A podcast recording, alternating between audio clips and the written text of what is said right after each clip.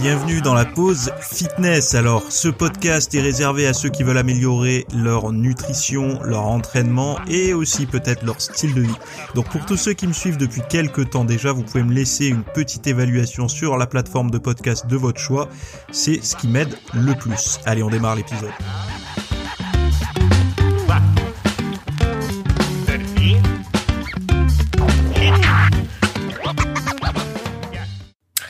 Et salut à tous, nouvel épisode aujourd'hui. Aujourd'hui, on va parler des vitamines pour le sport. On va parler également de d'un avantage euh, oublié du sommeil qui est qui est qui est négligé tout court hein. et on va parler euh, du meilleur aliment du monde le plus sain en fait. C'est surtout ça. On va parler de l'aliment le plus sain du monde. Donc euh, j'espère que vous êtes bien accroché à votre siège.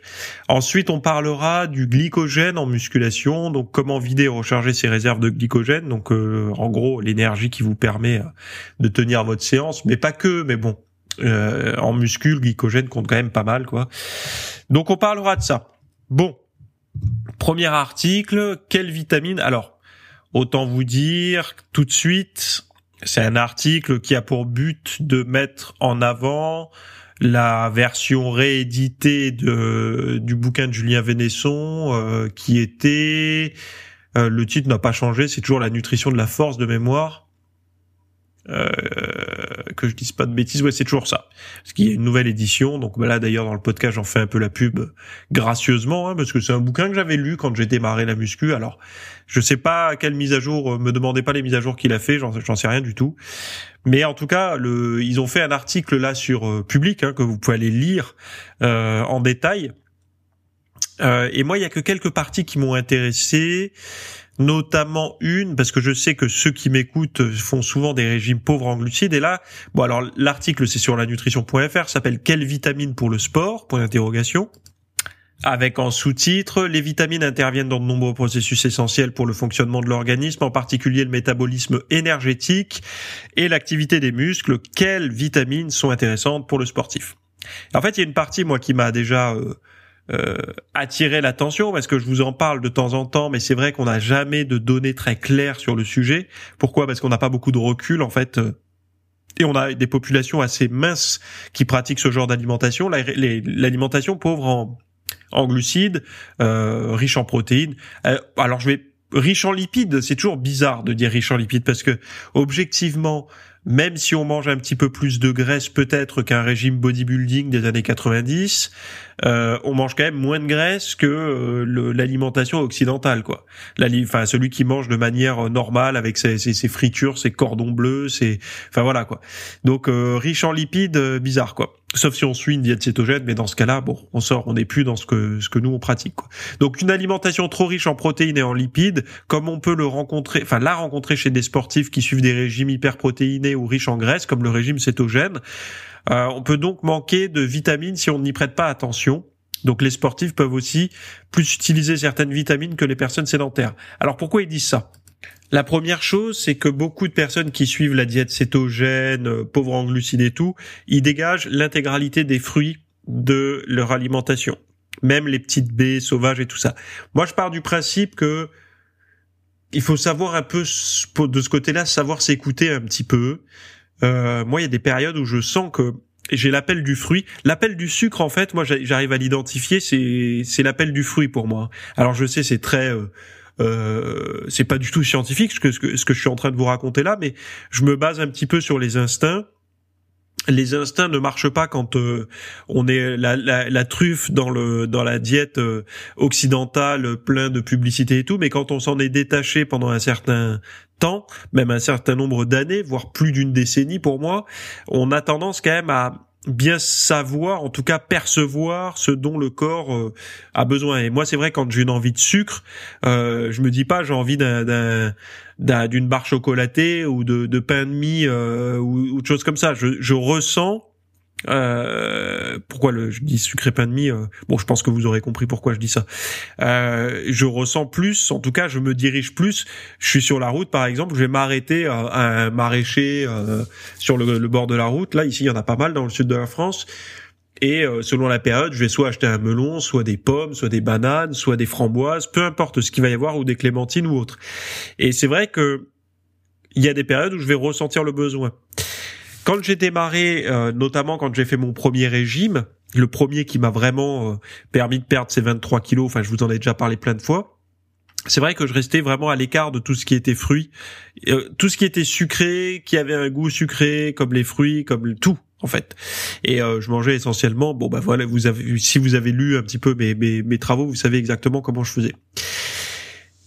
Alors je sais qu'aujourd'hui il y en a qui restent à côté des fruits, mais de manière euh, tout le temps. Euh, et euh, j'ai eu euh, la, la, surprise de voir que beaucoup de personnes en fait ne mangent pas beaucoup de légumes quoi.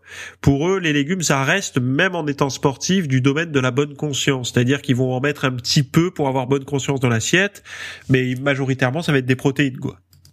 Et ça, c'est vrai que c'est pas terrible. Alors, je sais qu'il y a des adeptes de la diète carnivore que je respecte. Hein. Enfin, j'ai toujours du mal avec le, le, le, mot je, te, je, je, je, vous respecte parce que ça veut juste dire je vous passe de la pommade avant de vous sabrer quoi. Enfin bon bref. Euh, non, ce que je veux dire en fait par rapport à la diète carnivore, c'est que personnellement moi je trouve pas que c'est intéressant sur le long terme de manger que de la protéine animale quoi. J'aurais j'aurais tendance à moi je suis plus de la du du euh, en mode diète méditerranéenne allégée en glucides en fait, on reste sur les mêmes sources plus ou moins que la diète méditerranéenne, où les glucides, on va plus aller chercher par contre de la patate douce et du riz plutôt que du gluten pour ceux comme moi qui sont un peu sensibles au gluten, mais plutôt sur ce ratio-là en termes de protéines euh, euh, venant de la mer, venant de la terre, des œufs, etc. Quoi. Euh, mais comme je vous disais, il y en a beaucoup qui se passent des végétaux, y compris des légumes. Donc effectivement, on sait aujourd'hui quand même, enfin, je pense que tout le monde est plus ou moins au courant que euh, même le, le, le l'ignorant moyen c'est que les vitamines on les trouve plutôt dans les dans le dans le règne végétal qu'animal même s'il y en a aussi dans le règne animal hein. mais euh, quand on dit aux gens de manger ces légumes c'est pourquoi? C'est pour les vitamines. On dit une orange pourquoi? Pour la vitamine C. Enfin il y a quand même des choses qui sont assez bien euh, euh ancrées dans la tronche de du, du de la population générale de ce côté là quoi mais bon, bref, on a des besoins en vitamines. Alors, il y a la vitamine C, euh, ils disent, hein, pour la synthèse du collagène. Alors avant ou après le sport, en raison de son rôle dans la régénération des tissus, la vitamine C peut aider à la récupération musculaire après l'entraînement, euh, comme ils disent. Hein. Euh, euh la B12 et la B et les autres vitamines B donc servent à la production d'énergie dans l'organisme. La carence en vitamine D, euh, essentielle pour la santé osseuse et tout ça, donc euh, plutôt profitable aux sportifs. Euh, qu'est-ce qu'il y a d'autre d'intéressant? La K et la K2, pareil pour la santé osseuse. Et euh, bon, après, il parle surtout de bien s'hydrater, des bois. Alors, boissons de l'effort, c'est là moi où je diffère. Il y, en a beaucoup qui sont pour les boissons d'effort du style glucides euh, et minéraux. Euh, moi, personnellement, c'est pas mon cas. Euh, je ah, et même il y en a qui sont pour des boissons type euh, hydrolysate protéines et tout.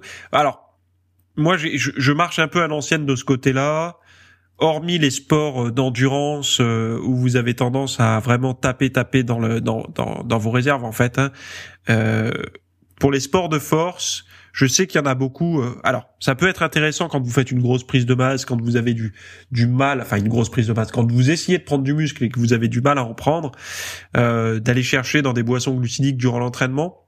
Moi j'ai du mal à m'abreuver en glucides à IG élevé durant l'entraînement j'ai en fait j'ai du mal avec les sucres rapides. Donc euh, consommer du sucre comme ça, euh, surtout quand on s'entraîne régulièrement, donc ça veut dire quoi? Minimum cinq fois par semaine, pendant une heure, euh, boire une boisson sucrée.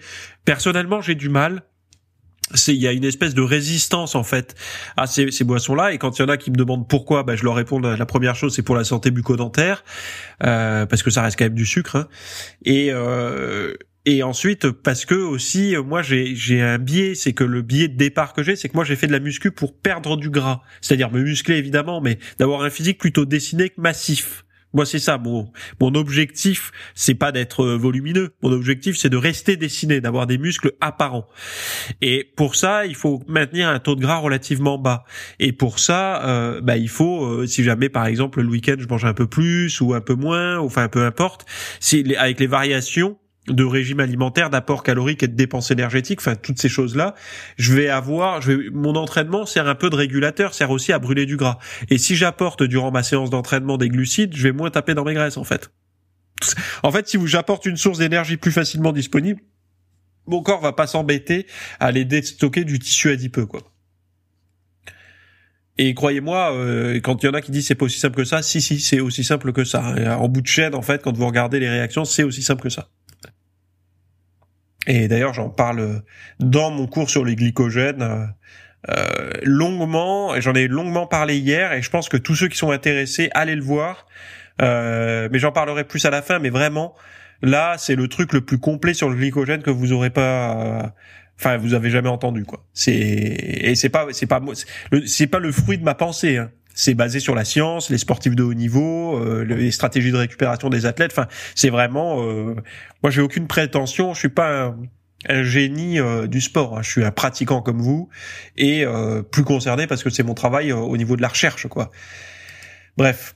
bien dormir, une bonne nuit de sommeil peut faciliter le respect des objectifs en matière, enfin le, le maintien des objectifs en sport. En gros, quand vous dormez bien, vous avez plus tendance à aller à la salle le lendemain et à pas sortir des clous au niveau de votre diète. Alors, je trouvais ce, alors ça vient de l'association américaine du cœur, donc euh, en, en, anglais ça donne quoi exactement le, le terme que je vous donne, American Heart Association.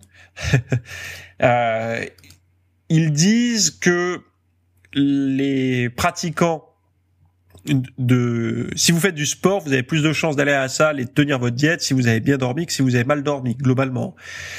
Euh, est pareil euh, avec les programmes de perte de poids a été mesuré par les pourcentages de séances d'intervention, etc., etc. Donc L'hypothèse euh, qu'ils ont eux, ce serait que les hormones. Alors nous avions émis l'hypothèse que le sommeil serait associé à la modification du mode de vie. Cependant, nous ne nous attendions pas à avoir une association entre la santé du sommeil, donc la qualité du sommeil en gros, et les trois mesures de modification du mode de vie, a-t-il déclaré. Bien que nous ne soyons pas intervenus sur la santé du sommeil, dans cette étude, ces résultats suggèrent que l'optimisation du sommeil peut conduire à une meilleure adhésion à des modifications du mode de vie. Donc globalement vous savez que euh, quand euh, quand on demande, vous savez, au bon beauf euh, muscu premier degré, tout ça, ou en salle ou sur sa chaîne YouTube, euh, comment on fait pour prendre du muscle?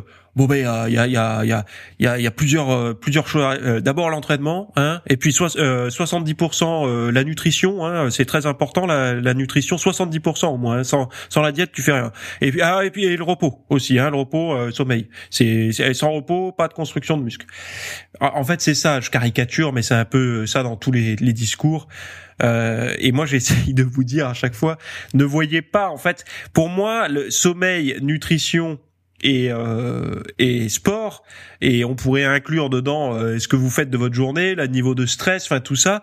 Pour moi, c'est comme un nageur si tu lui disais euh, de nager qu'avec un bras ou qu'avec un orteil. Euh, non, le nageur, il nage avec ses deux bras, il y a ses doigts qui sont en mouvement, il respire et donc il bouge sa tête, il y a ses bras qui bougent, son dos qui oscille également.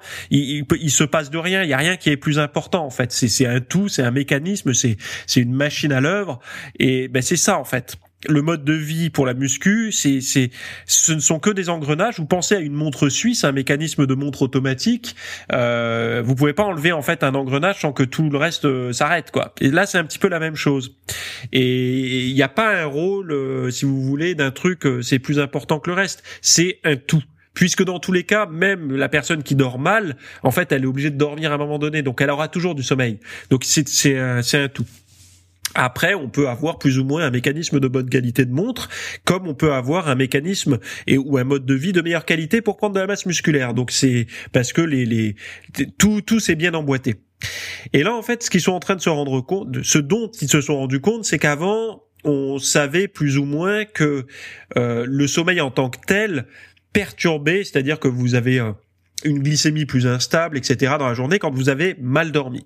Mais par contre, euh, de, le fait d'aller à la salle et de, de plus suivre sa diète, la piste ce serait peut-être la leptine, en fait les hormones, les hormones régulatrices de l'appétit, qui le lendemain seraient euh, plus euh, on va dire mieux dosées, plus cohérentes par rapport à la à la norme.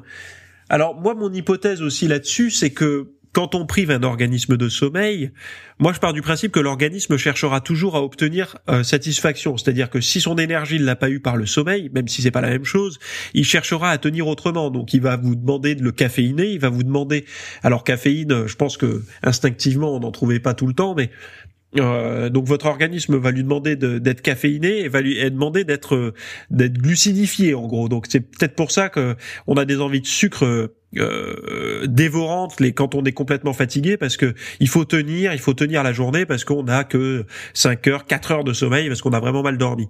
Et en fait, en régulant ça, en dormant mieux, ce qui pourrait être le premier conseil que vous donneriez à votre neveu ou votre beau-frère qui se met à la muscu ou votre belle-fille ou peu importe. Hein, D'ailleurs, il n'y a pas de, et, on va pas faire de d'inégalité là-dedans. Euh, ce serait euh, d'abord de lui dire comment tu dors en ce moment? Tu, dors à heure fixe, tu te lèves à heure fixe, t'as à peu près tes 8-9 heures si t'es un ado, voire plus 10 heures, 12 heures. Euh, essayer de voir, d'abord parler là-dessus et de lui dire, bah écoute, premier exercice, règle ton sommeil, on en parle la semaine prochaine. Et en fait, pourquoi? Parce que un bon sommeil permettra à l'individu d'être présent à la salle le lendemain, de pas dire ah la flemme et de tenir sa diète. Ça veut dire quoi tenir sa diète? Ça veut dire que le matin, quand il va passer devant le bol de Nesquik ou euh, ses flocons d'avoine avec ses œufs ou sa tranche de jambon, parce que oui, évidemment, au début, on peut s'autoriser un peu de jambon. On n'est pas encore un, torsionnaire euh, de la diète saine. Eh ben, euh, il va choisir l'option la plus cohérente par rapport à son objectif, on va dire. Et ça, euh, je pense que c'est une bonne chose de commencer peut-être par ça, de dire le sommeil est-ce que le sommeil de bonne qualité, euh, c'est pas le pilier quoi C'est pas un peu genre, c'est bon, t'as la dalle bien fixe, bien droite là, tu peux, tu peux construire euh, les fondations quoi. Enfin, tu peux mettre monter les, les murs qui seront la diète et, et l'entraînement quoi. Euh, alors pourquoi je raconte ça? Oui, parce que il y a aussi ce truc sur le jambon là, j'y pense, parce qu'il y en a qui sont en train de se dire, il est complètement lui euh, avec la diète, c'est même le jambon, c'est pas sain quoi. Ben si vous voulez, il y a, je crois qu'il y a un terme maintenant qui dit euh, quand vous, vous savez, les gens qui mangent très sainement, euh, euh, c'est quoi? C'est pas l'orthorexie? Attendez, je regarde en même temps que je vous, je vous parle. Maintenant, je peux faire pause en fait. Allez, voilà. Donc l'orthorexie, c'est un comportement névrotique caractérisé par l'obsession d'une alimentation saine. Alors, je sais pas d'où ça vient, mais je vais pas lancer de, de théorie ou quoi là-dessus. Mais moi personnellement, j'ai l'impression, ça serait pratique, ça serait très pratique que si moi par exemple je vendais de la bouffe ultra transformée, ça serait ultra pratique pour moi que de, de faire d'une maladie euh, de, de ne pas manger mes aliments en fait. Vous voyez le truc Alors il y en a, ils vont me dire c'est du complot, mais peu importe, je trouverais ça pratique de dire attends, manger trop sain, c'est une pathologie, monsieur. Ah, bah, ah merde.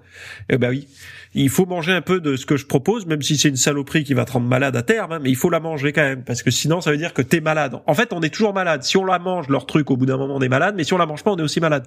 Donc en gros, on est toujours malade. Hein, si on lit, il euh, y, a, y a personne n'est vraiment sain et en pleine santé, quoi. Mais bon, l'orthorexie, c'est un peu comme la bigorexie ou je sais plus trop quoi, les gens qui font trop de sport. En fait, c'est maladif. C'est euh, et comme disait Étienne Klein dans une de ses conférences. Euh, euh, est-ce que est-ce que la smolorexie existe, euh, c'est-à-dire l'abus de canapé, de chips et de télé, quoi? Et ça, ça me fait toujours euh, rire d'y penser parce que c'est vrai que personnellement, j'ai rencontré énormément de sportives et de sportifs dans dans, dans ma vie euh, et les seules problématiques que j'ai pu trouver, c'est surtout de l'anorexie.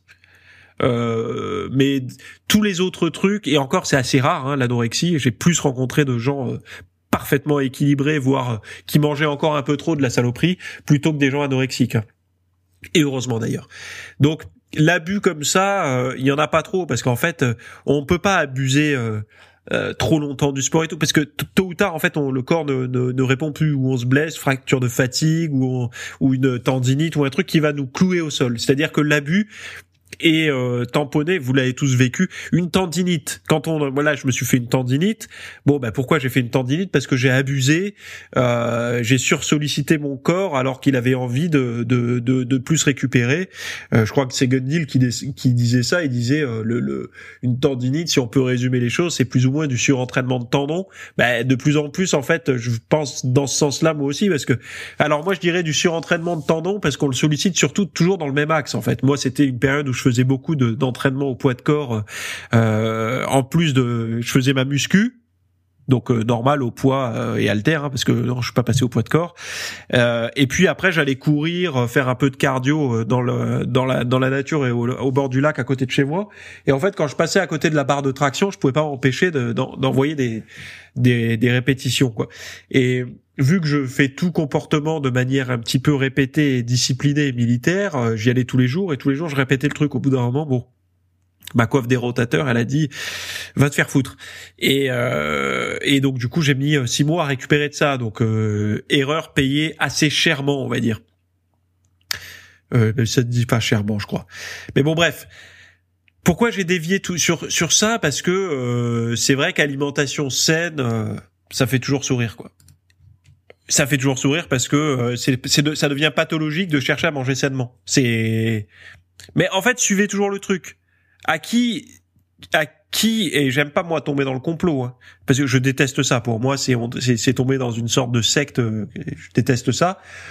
Euh, mais à, à, qui profite le fait qu'il y ait des orthorexiques? Moi j'en sais rien. Mais enfin voilà quoi. De dire euh, c'est pas aux nutritionnistes ou enfin je veux dire c'est pas là il y a pas il y a pas il y a même pas de médoc pour ça. Euh, bon je vous demande de d'y répondre vous-même. Il y a un aliment qui serait, le plus sain du monde. Alors c'est un vieux truc de 2014, mais ça a été repompé euh, là par euh, par Futura Science le 11 mars 2023. Euh, chef de rubrique santé Julie Kern en a parlé et en fait ce serait le cresson de Fontaine qui serait alors il y a un protocole qui listerait les trucs machin par rapport à, à la teneur en vitamines, oligo-éléments et tout pour la santé sur un score de 100. Euh, donc euh, de 0 à 100 parmi euh, ces sections. 41 fruits et légumes sont considérés comme un PFV donc PFV veut dire Powerhouse Fruits and Vegetables et donc du coup il disait que le cresson de Fontaine avait 100 sur 100 par rapport à ça suivi du chou chinois avec un score de 91,99 et des blettes avec un score de 89,22. Les blettes, j'adore ça. Alors je vais vous donner là un petit conseil.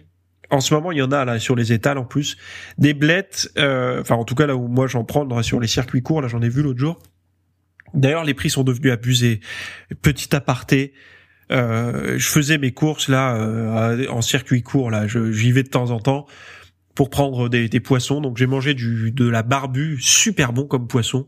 Mais quand je dis super bon, c'est vraiment un poisson. Alors il y a des arêtes, il faut le faire cuire et faut le vider et tout. Je sais, il y en a beaucoup qui vont abandonner. Là, ils m'ont entendu, ils ont déjà abandonné l'idée. Mais c'était le moins cher de l'étal actuellement. Alors parce que pêcher euh, euh, localement, hein, euh, près de chez moi. Et super bon, la chair, mais vraiment un goût. J'avais jamais goûté, j'ai vraiment séduit quoi. Euh, et j'ai voulu prendre des asperges. Il y avait des asperges, c'est pas vraiment la période, je crois, mais il y avait des asperges. Et en fait, je prends le, la botte d'asperges pour mettre dans le panier. Puis en fait, parce qu'au par automatisme, je connais à peu près le prix. Et je jette un œil au prix, je sais pas par, euh, comme si mes instincts, euh, ils m'ont détourné les yeux vers la, la, la, la, la planche écrit à la craie avec le prix. Je regarde, je vois marqué 9,99€. Et là, en fait, erreur 404, quoi. 9,99€, il y avait même pas 500 grammes d'asperges. Et là, je me dis, merde. À quel moment, en fait, les, les asperges subissent autant l'inflation? Je veux dire, les, ça sort de la terre, quoi. Il faut m'expliquer, c'est quoi? C'est l'eau qui est plus chère, c'est la terre qui est plus chère. Enfin, le transport, c'est censé être circuit court, donc je comprends pas en fait. Est-ce qu'ils se foutent de notre gueule? Est-ce qu'il y a de l'abus réel? Enfin, et c'est pas possible en fait. Je peux pas mettre 10 balles dans des asperges. Euh, ça représente pas un repas des asperges. C'est juste un accompagnement quoi. C'est voilà. Qui peut aujourd'hui enfin, je veux dire, c'est devenu plus cher que de prendre des asperges au restaurant. Enfin, je sais pas si on se rend compte des choses, mais c'est abusé. Bon, bref, petit aparté, mais il y avait des, des blettes aussi. Et les blettes, je vais vous donner une petite recette. Juste, vous les faites revenir avec un peu d'huile d'olive et de l'ail et un peu de persil à la poêle, tranquille, mais à feu doux. Hein. Les faites pas griller, faites pas fumer votre huile. Et ça, avec ça, vous mangez une soit une viande type du porc. Alors je sais qu'il y en a beaucoup qui m'écoutent qui mangent pas de porc et ou qui passent à côté, mais un peu de porc vapeur. Moi, j'aime bien en manger de temps en temps quand il y a des promos sur euh, sur des morceaux maigres ou sinon de la dinde ou autre. Et vous mangez juste ça comme ça. C'est hyper fondant comme euh, comme euh, comme légumes. Vous pouvez manger ça avec du poisson aussi hein, ou avec des protéines végétales si vous êtes plutôt de type protéines végétales, des œufs si vous mangez des œufs si vous êtes végétarien. mais peu importe, en fait, vous débrouillez, vous faites la protéine que vous voulez et juste les blettes comme ça. Alors je sais que c'est un peu galère quand vous achetez ça, vous vous dites mais attendez c'est quoi ce machin, ça rentrera pas jamais dans mon frigo, c'est trop grand et tout. Euh, faites le test, c'est vraiment euh, c'est vraiment sympa. Donc Cresson de Fontaine, euh, score de 100 sur 100 pour les apports euh, vitamines minéraux. Alors il disait que d'en manger 100 grammes, vous avez 52% des apports journaliers en vitamine C, 238% de ceux recommandés en vitamine K, etc. Euh, enfin bon, pas etc. D'ailleurs, juste ça. Et, euh, et donc voilà. Donc vous savez un peu plus sur cette fameuse, euh, sur ce fameux aliment le plus sain du monde. Alors, ce qu'il faut vous dire, c'est que ça date de 2014 et que le lien, enfin, ça a été republié là le 11 mars, mais que les liens, tout ce dont je parle, c'est linké dans le dans les notes du podcast hein, pour les plus pointilleux. Euh, voilà. Alors le glycogène, vider, recharger son glycogène. Euh, pourquoi? Enfin, Aujourd'hui, je pense que vous êtes au courant que ce qui fait que vos muscles sont bien pleins, bien durs, etc., bien congestionnés et tout, ce qui participe à ça, c'est la teneur en glycogène. Alors congestionné, non, pas vraiment, mais, mais un peu quand même. Mais c'est surtout la ce qui va faire que vous allez au repos avoir des muscles bien ronds qui vont bien plaquer la peau, etc. C'est la teneur en glycogène. Ce qui va faire euh, aussi que vous êtes capable de produire des séances euh, à vous faire péter une durite, donc des séances avec beaucoup de performance, c'est aussi la teneur en glycogène de vos muscles, mais pas que. J'en ai parlé longuement ce week-end. Et d'ailleurs, il y avait un petit bug sur la vidéo, il n'y avait pas le son au début, donc heureusement j'ai corrigé ça dans la foulée, et c'est bon, c'est maintenant avec le son sans problème. Donc vous allez savoir comment vidéo remplir son glycogène, donc votre glycogène en muscu, euh, quel est le lien avec le niveau d'énergie, comment le glycogène fournit de l'énergie aux muscles, où se trouve le glycogène dans le corps exactement, parce qu'il y en a qui disent ah, glycogène, glycogène, ils parlent mais ils savent pas où c'est en fait. Euh, et il faut pas dire dans les muscles, hein, on va voir un peu plus en détail. Ce qu'il se passe quand le glycogène hépatique arrive à zéro, euh, faut-il prendre des glucides durant l'entraînement de muscu Cerveau et glycogène, donc euh, comment ça se passe Combien de glucides par jour pour reconstituer totalement son glycogène euh, des petites astuces sans avoir besoin de consommer des glucides et pour refaire du, enfin pas pour refaire du glycogène, mais pour favoriser ça la teneur en glycogène du corps, donc le poids total, comment surcompenser ses réserves de glycogène? Donc surcompenser, ça peut être intéressant si vous voulez être hyper gonflé ou euh, d'augmenter euh, vos quantités d'énergie stockées en fait. Hein. La fatigue liée au glycogène, là je le sais que c'est le glycogène, y a-t-il des différences? Euh, le rôle du glycogène sur la prise de muscle, le quel temps euh, faut-il pour synthétiser du glycogène, le glycogène en progression euh, quand vous faites de la muscu, les fenêtres glycogéniques existent-elles après la muscu, apport journalier en glucides pour les athlètes en fonction des activités physiques du jour. Donc là, on a carrément des détails scientifiques par rapport à votre quantité de glucides dont vous avez besoin en fonction de ce que vous faites de vos journées. Donc j'en avais déjà fait une vidéo, mais là vous avez des apports scientifiques sur le sujet.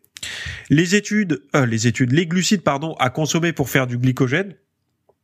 Donc les aliments riches en glucides pour le glycogène. Donc vous aurez tout ça sous forme de PDF plus vidéo. Donc le lien, il est directement euh, là sous le podcast, dans la dans la dans les notes du podcast. Allez voir ça. C'est là vous allez avoir un, bon niveau sur les capacités énergétiques. Euh, euh, de l'organisme à l'entraînement, que ça soit euh, cardio ou muscu. Voilà. Donc merci de m'avoir suivi. Allez euh, pour continuer de, à passer du temps ensemble, allez voir tout ce que j'ai mis en description. Vous avez un lien ou par mail. Hein. souvent aussi vous recevez les liens du podcast par mail. Et on se retrouve sinon la semaine prochaine ou dans les, les, les, les liens en description. Bye bye. Merci d'avoir écouté cet épisode. Alors, avant de partir, j'avais juste quelque chose à vous partager. Euh, c'est vrai que euh, vous avez peut-être des temps morts à meubler, euh, que ce soit des temps de trajet dans les transports en commun, du cardio un petit peu long sur sur un tapis de course, ou alors tout simplement envie de de remplacer les programmes que vous avez la, la soirée pour de l'apprentissage. Vous êtes peut-être adepte des émissions, des documentaires, des reportages, etc.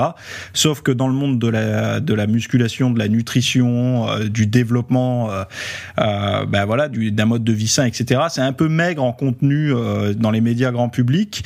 Et donc, ce que je vous propose moi personnellement, c'est d'aller faire un tour dans la dans la bibliothèque que je. Alors, c'est un Netflix version fitness privé qui vous coûtera moins cher qu'un lavage auto rouleau par mois. et là, vous avez vraiment tous les sujets. Alors, c'est plein de cours hein, que je propose. Il y en a déjà plus de 300.